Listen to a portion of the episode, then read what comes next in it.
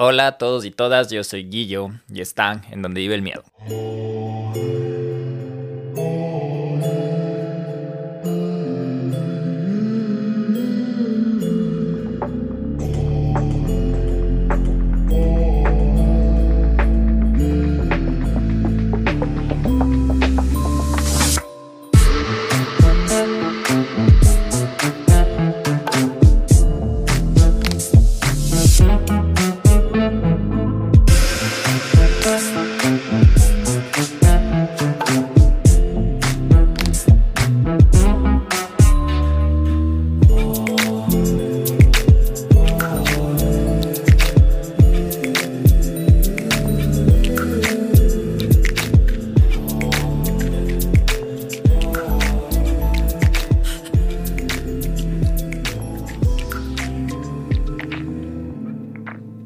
Miedo Gang, ¿cómo están?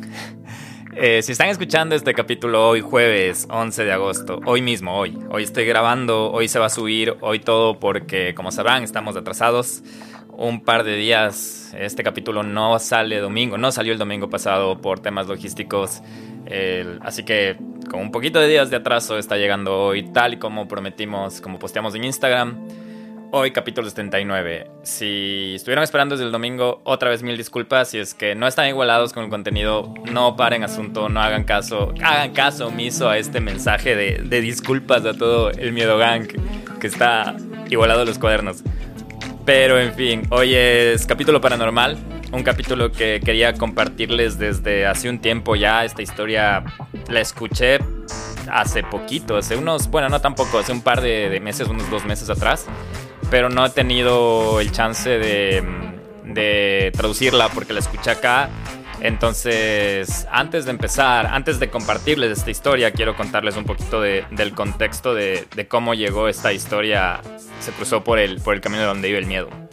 Hace un par de meses salí con un par de amigos y amigas a tomar una cerveza y ellos conocen que tengo el podcast y todo. Y resulta, una de ellas, de hecho le mando saludos, Shannon, que es por la, razón por la que van a escuchar esta, esta historia. Así llegó al donde vive el miedo. Gracias, Shannon. Em, estamos hablando y todo, ella, ella es corredora, hace maratones, maratonista. Entonces me dijo, ah, ¿sabes qué? Conocí a alguien que tuvo una experiencia paranormal, que también está en el mundo de, de, de la carrera y toda la cosa.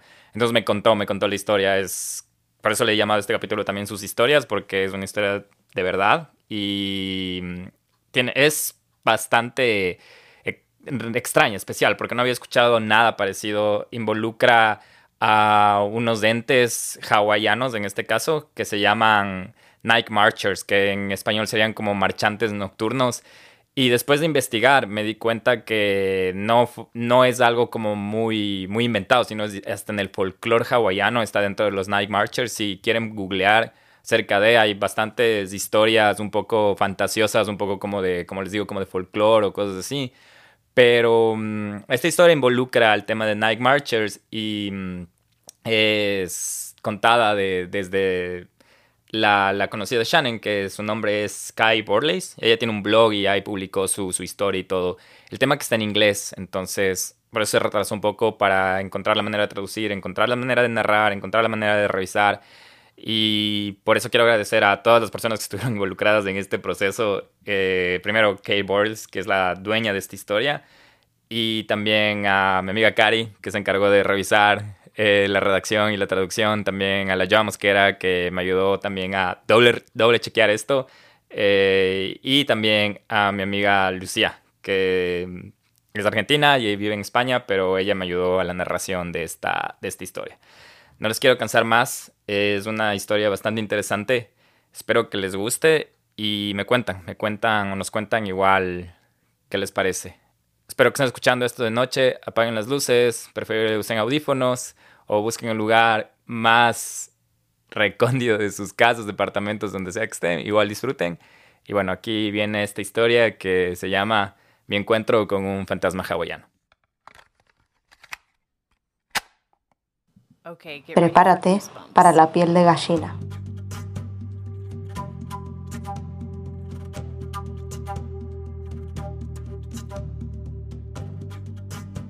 Volvamos al 19 de enero de 2019. Estaba corriendo la carrera Hurt de 100 millas en los senderos de Honolulu, Mauka, en Oahu. Pero primero, un poco de historia. Soy una ávida corredora. Empecé a correr a los 14 años y desde entonces he competido en cientos de carreras, incluidas ultramaratones, distancias de más de 26.2 millas. En ese momento había completado con éxito carreras de 200 millas y decenas de ultras. Hasta entonces siempre había terminado todas las carreras que corría. Volviendo a la carrera Hurt de 100 millas. El campo es conocido por ser uno de los campos más desafiantes del mundo. Es un circuito de 20 millas a través de las selvas tropicales hawaianas que los corredores tienen que correr cinco veces. El suelo está lleno de raíces gruesas cubiertas de lodo espeso, numerosos cruces de agua, acantilados y pendientes rocosas muy empinadas. Es absolutamente brutal.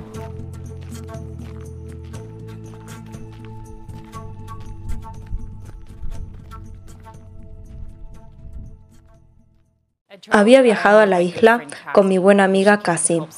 Ella vino a ayudarme, a apoyar mi esfuerzo y a marcarme el ritmo. A los corredores se les permite marcar el ritmo en la vuelta 4 y 5. Después de correr sola durante la mayor parte de la noche, necesitaba que Cassie corriera conmigo en la vuelta 4. Comenzamos nuestra vuelta alrededor de las 3 o 4 de la mañana. Caminamos la mayor parte del camino. El sol comenzó a salir y sentí como si volviera a la vida. Estaba decidida a terminar esta carrera. En algún momento, alrededor del amanecer, todavía en nuestra cuarta vuelta juntas, Casi comenzó a tomarme fotografías con su iPhone, corriendo por nuestro impresionante entorno. Estaba emocionada y estaba casi al final de nuestra vuelta y me queda solo una vuelta más. Tenía que terminar esta carrera. A unas dos millas de la mitad de la carrera y al final de nuestro circuito de 20 millas, sentí un dolor agudo en el pie derecho. Hasta ese momento me había torcido los dos tobillos dos veces cada uno pero el dolor disminuyó después de correr sobre ellos y ya no me dolían. Sin embargo, este dolor estaba en la parte superior de mi pie. Reajusté mi zapato y seguí corriendo con mi dolor que poco a poco iba disipándose. Entonces, ¡bam! Comencé a llorar. Y no como un lloriqueo, se me caían las lágrimas. No suelo llorar, así que esto me llamó mucho la atención. Inmediatamente le dije a Cassie que quería abandonar la carrera. Esta iba a ser la primera vez que sucediera esto. Una vez más, yo nunca me había salido de una carrera. Cassie siguió tratando de convencerme de que me quedara y terminara, pero no podía parar de llorar y le rogaba que me dejara retirar. Llegamos a la mitad de la carrera y me senté mientras un oficial obtenía mi consentimiento verbal para sacarme de la carrera. Luego de esto, volvimos a mi Airbnb para ducharnos, tomar una siesta, reagruparnos. Casi envió un montón de fotos de la carrera a su mamá y a nuestros amigos. Mientras conducíamos hacia la cena, miré por la ventana y me di cuenta de lo anaranjada y roja que se veía la luna. Busqué en Google Luna en Hawái y reveló que el 20 de enero hubo un eclipse lunar total, también conocido como luna de sangre. Tomé nota de esto, se lo dije a Cass y continuamos con nuestra velada.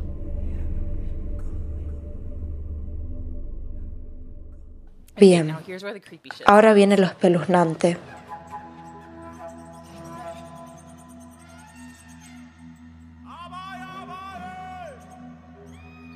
Después de la cena, regresamos a nuestro Airbnb y Cassie recibe un mensaje de texto de su madre.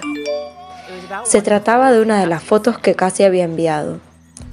Era una foto en vivo, en movimiento, esas en las que si mantienes tu dedo en la pantalla se reproduce.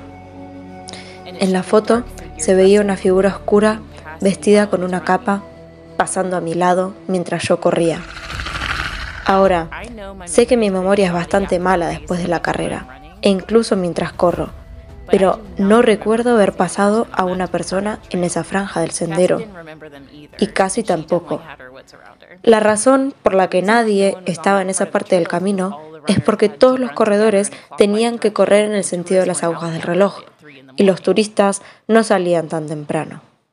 No vimos a nadie durante horas mientras corríamos juntas, entonces estábamos seguras que no había nadie allí. Confundidas, enviamos la foto en vivo a nuestro chat grupal con nuestros amigos en casa. Uno de ellos encontró algo muy interesante.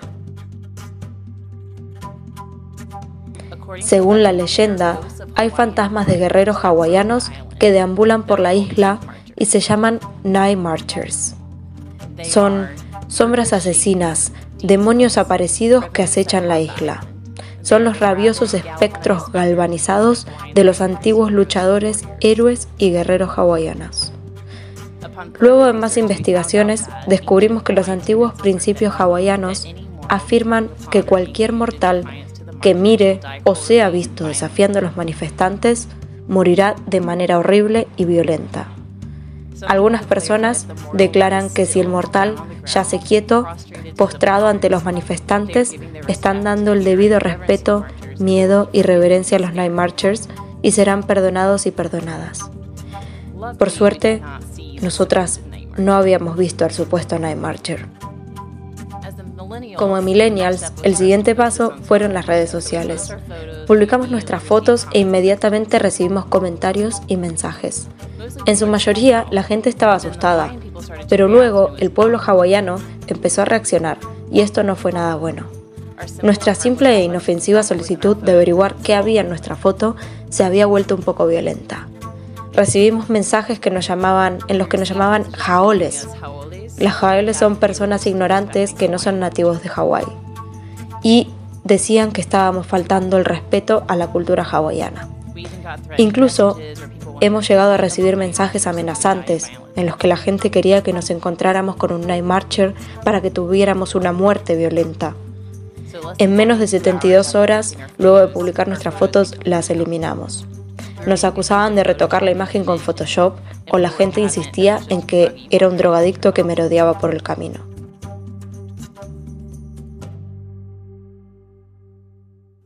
Hasta el día de hoy todavía no sabemos qué fue. Tenemos las fotos y la foto en vivo como evidencia de algo. Un día planeo volver a Oahu para poder completar la carrera que nunca terminé. Y quién sabe, quizás encontrarme con mi viejo amigo. Como bien se menciona en la historia, hay unas fotos involucradas y tenemos dos fotos. En esta ocasión vamos a subir el capítulo conjunto con las fotos en Instagram para que ustedes tengan un poco más de contexto de cómo se ven estos entes de los que hablaron en la historia. Y no sé, la verdad, la primera vez que escuché no tuvo el mismo impacto después de haber visto las fotos. Y como cuenta la historia, es una, es una foto en vivo, de las que normalmente tiene la tecnología, los teléfonos de iPhone, que es como una mini película que se hace cada vez que ustedes toman una foto. Entonces, no sé, me gustaría, nos gustaría saber qué opinan acerca de esto una vez que vean las fotos. Hay, como comentaba en este caso, Kay, aunque fue narrada por Lucía, Luego de que ellas postearon las fotos en su blog, eh, hubo muchas reacciones, ¿no? Unas, unas personas que decían que tal vez es Photoshop, otras personas que decían que no era nada más que un drogadicto o vagabundo, y otras personas que sí creían. Y dentro de la cultura hawaiana, ellos dicen que sí existen estas, estos entes. Eh, personalmente, me parece que no me parece que es algo como un drogadicto o algo photoshopeado. Si ven la foto, esa imagen se ve no nítida, pero se ve clara y, aparece de la nada. Entonces, no sé, cuéntenos qué les parece. Otra vez quiero agradecer a Lucía por, por narrar esta historia y a todas las personas involucradas en que este capítulo salga hoy, porque sin ellas no hubiera salido ni siquiera hoy. Y además de saber si les gustó este capítulo corto, esta historia corta, primera vez que subimos un episodio no con la larga duración común que, que nos caracteriza, pero en fin, nos gustaría escuchar sus historias. Así que ya saben, van a arroba donde vive el miedo dentro del Instagram, a más de ver las fotos que les acabé de mencionar. También pueden ir al Linktree donde están nuestros correos, nuestro contacto, donde nos pueden enviar sus historias. Nos pueden enviar hasta por DM, por mensaje directo. Nos encanta leer ese tipo de historias. Igual si conocen a alguien con una historia que les haya perturbado o impresionado, déjenle saber, compartan este episodio. Eh, que tengan una horrible noche, ojalá se hayan asustado y si están escuchando esto en la noche, que no puedan dormir. Pero ya aparte de eso, los siguientes días que tengan bellos días, les agradecemos un montón por escucharnos una vez más. Y ya pues, nos estamos escuchando en pocos días, en tres días sale el capítulo 80. Ese es el lado bueno de estar atrasado. Nos vemos, miedo, Les queremos un montón. Bye.